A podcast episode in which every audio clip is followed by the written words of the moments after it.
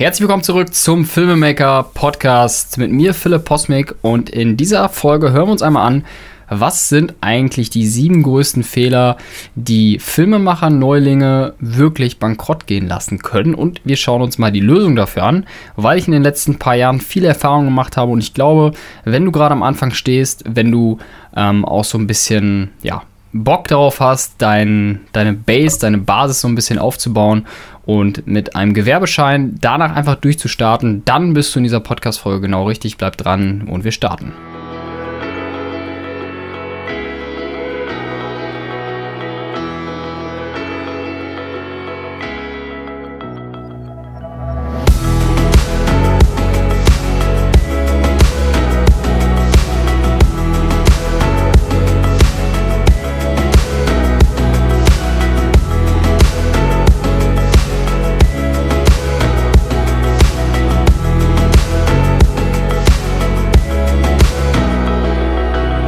Persönlich bin seit 2013 in dem ganzen ähm, Filmmaking und Fotografiebereich, habe seitdem extrem viele Projekte hochgezogen. Ähm, am Anfang viele Projekte auf eigener ähm, Basis. Mittlerweile habe ich wirklich ein großes Team auch ähm, aus Freelancern in meinem Netzwerk und weiß ganz genau, wie wichtig viele kleine Dinge sind, die wirklich am Ende das ganze Gesamtkonzept ausmachen.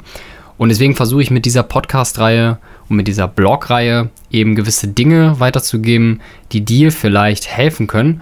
Und auch wenn es nur ein Tipp ist, ähm, der, der dich weiterbringt, freut es mich umso mehr. Und ähm, sollte es genauso sein, würde ich mich sehr freuen, wenn du mal auf Instagram vorbeischaust oder vielleicht einen Kommentar unter dem Blogartikel da lässt. Ähm, das hilft natürlich mir auch, die Artikel noch weiter zu verfeinern und noch weiter zu verbessern. Also fangen wir mal mit dem ersten Fehler an der so immer wieder hochgekommen ist, und zwar die richtige Kostenstruktur im Monat. Weil ein Monat besteht eben meistens aus 29, 30, 31 Tagen und in diesen Tagen hast du natürlich Kosten.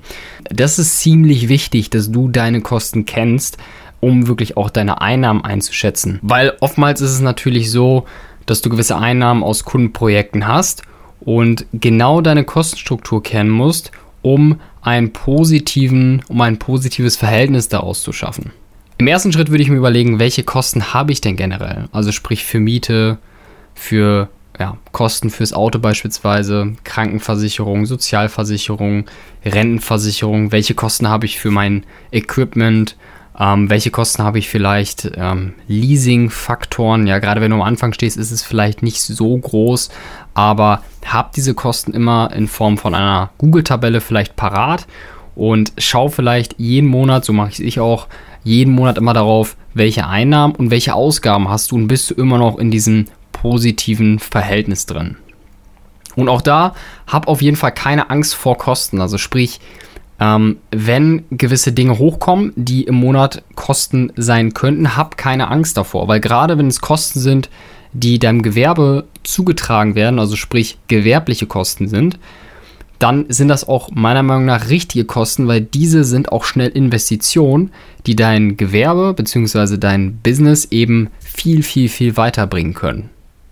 Und wenn du dir überlegst, vielleicht neue Dinge anzuschaffen, dann verzichte auf jeden Fall auf Verträge mit langen Laufzeiten, die im Monat abgerechnet werden, weil das sind häufig Dinge, die ähm, additiv, beziehungsweise wenn man die zusammenrechnet, die Summe daraus ist meistens extrem und dadurch kann man schnell auch den Überblick verlieren, gerade wenn es um das Thema Steuern geht, beziehungsweise Nachzahlung, beziehungsweise Vorauszahlung. Also wenn du Verträge abschließt, immer mit relativ kurzen Laufzeiten und vor allem, ganz wichtig, versuch immer, egal was du machst, Rechnung beziehungsweise auf Rechnung zu kaufen, anstatt das Thema Lastschrift für dich zu nutzen.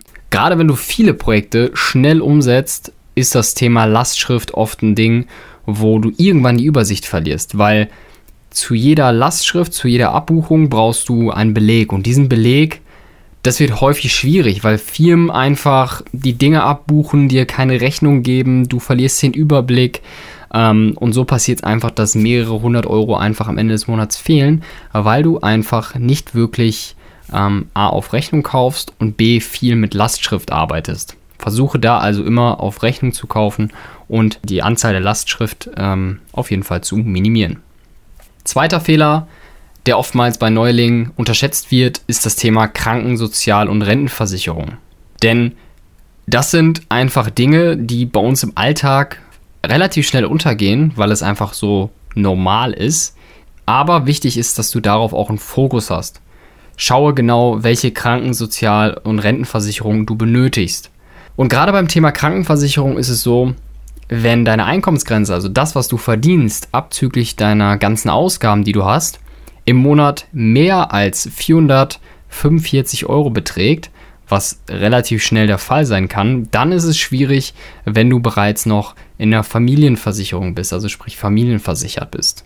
Denn dann ist es so, dass die Versicherung auch nach mehreren Jahren, gerade wenn du deine Steuererklärung später abgibst, oftmals eine hohe Nachzahlung verlangen, weil das, was du eigentlich in der Familienversicherung für Vorteile hast, was du aber nicht zahlst, weil du ja familienversichert bist, beziehungsweise über deine Eltern oder vielleicht über deinen Elternteil, das wird dann wiederum auf dich zurückgeworfen und du musst diesen Betrag rückwirkend für ein bis zwei Jahre oder vielleicht länger nachzahlen und das kann sehr, sehr, sehr schmerzhaft und unangenehm sein. Krankenversicherungen sind auch gar nicht so teuer, wenn du dir wirklich die richtige Krankenversicherung aussuchst. Und hier mache ich mal eine kleine Werbung, auch wenn es komplett unbezahlt ist und es einfach gar nichts mit dieser Podcast-Folge zu tun hat. Aber ich bin beispielsweise bei der Barmenia-Versicherung in Wuppertal, was für mich eigentlich in meiner Lage die beste Variante war, weil einfach der Service extrem gut ist und man wirklich einen sehr, sehr guten Kontakt zu den Leuten hat.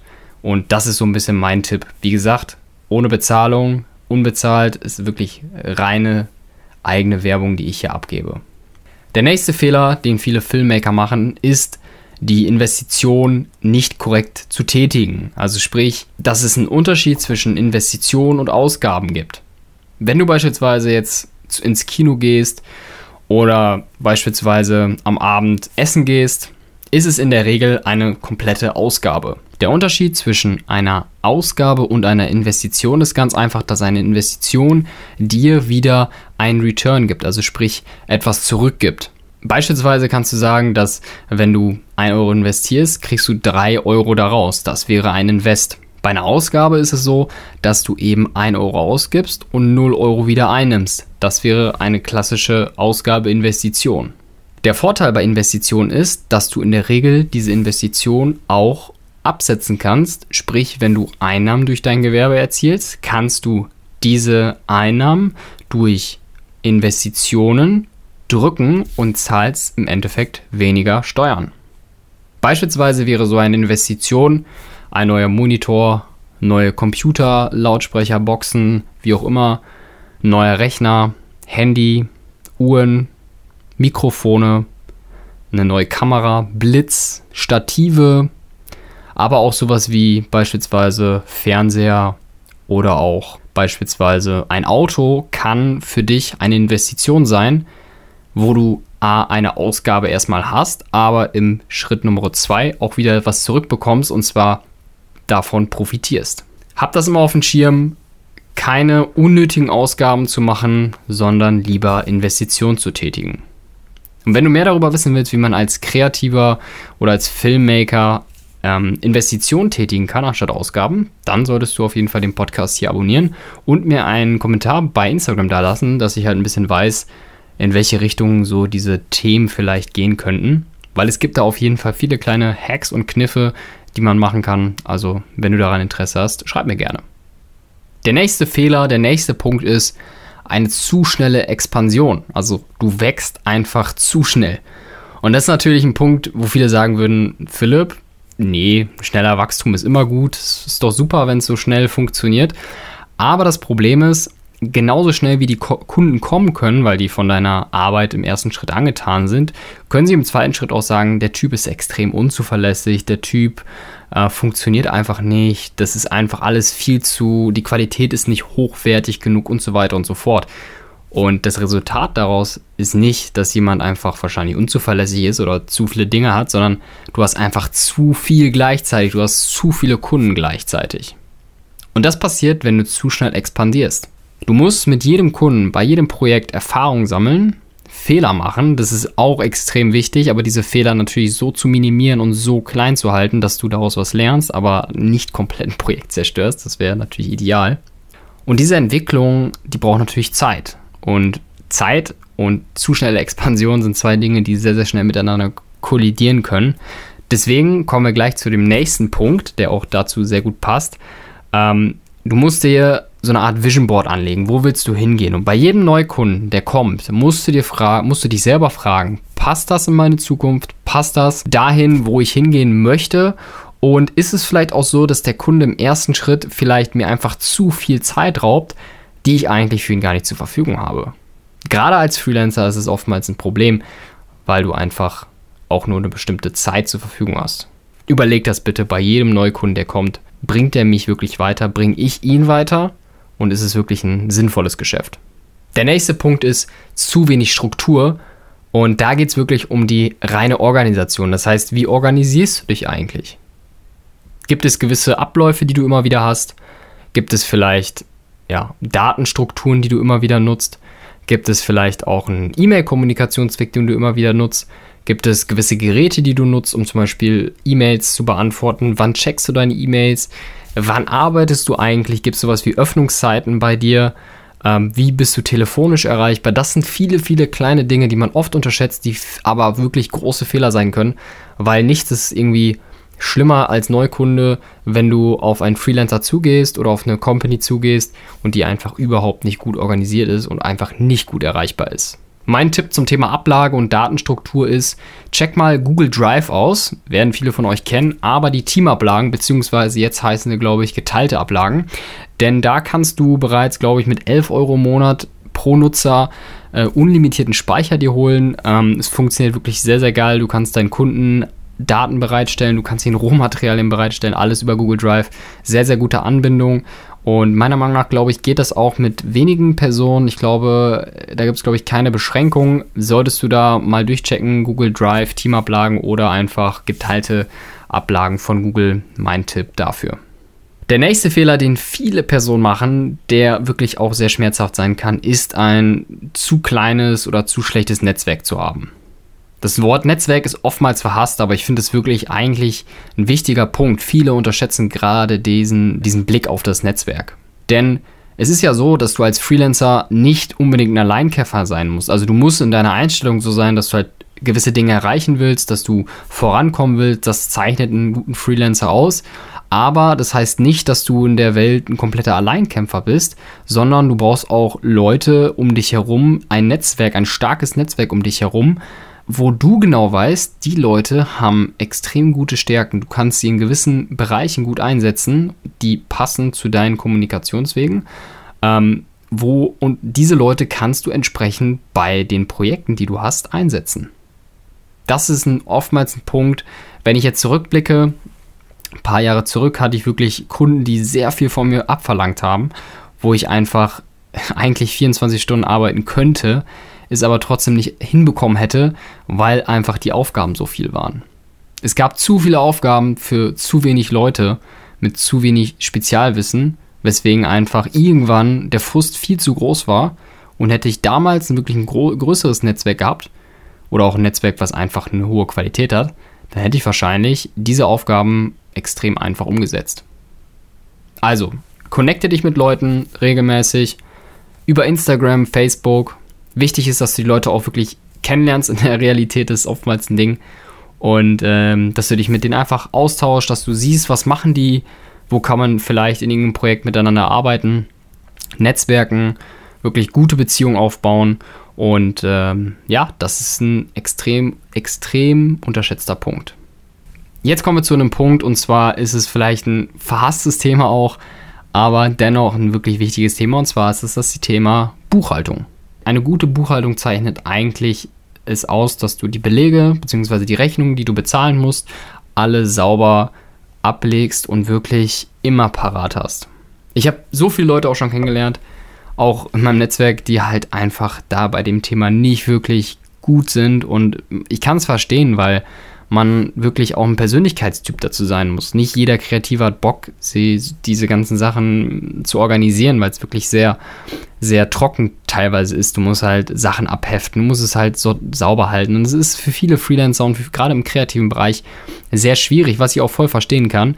Aber versuch da einmal die Woche, auch wenn es nur zwei Stunden ist, deine Rechnung, deine Belege und so weiter und so fort sauber zu sortieren, abzulegen und einer Buchhaltungskraft beispielsweise zu geben oder mit deinem Steuerberater zusammen diese Buchhaltung zu machen.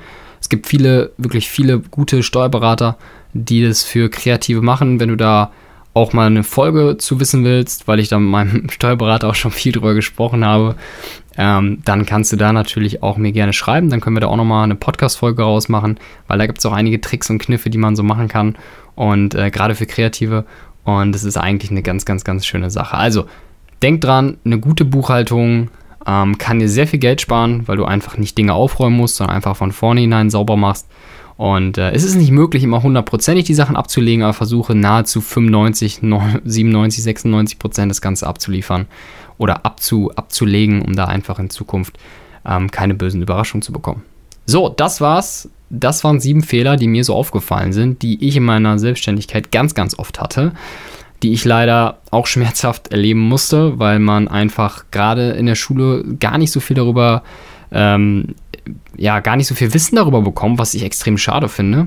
Und man muss sich viele Dinge einfach selber beibringen. Und ähm, ich glaube aber trotzdem, dass über diese Art Podcast mit Blog und mit dem ganzen Content, den man rausholen kann, wirklich gute Dinge passieren können.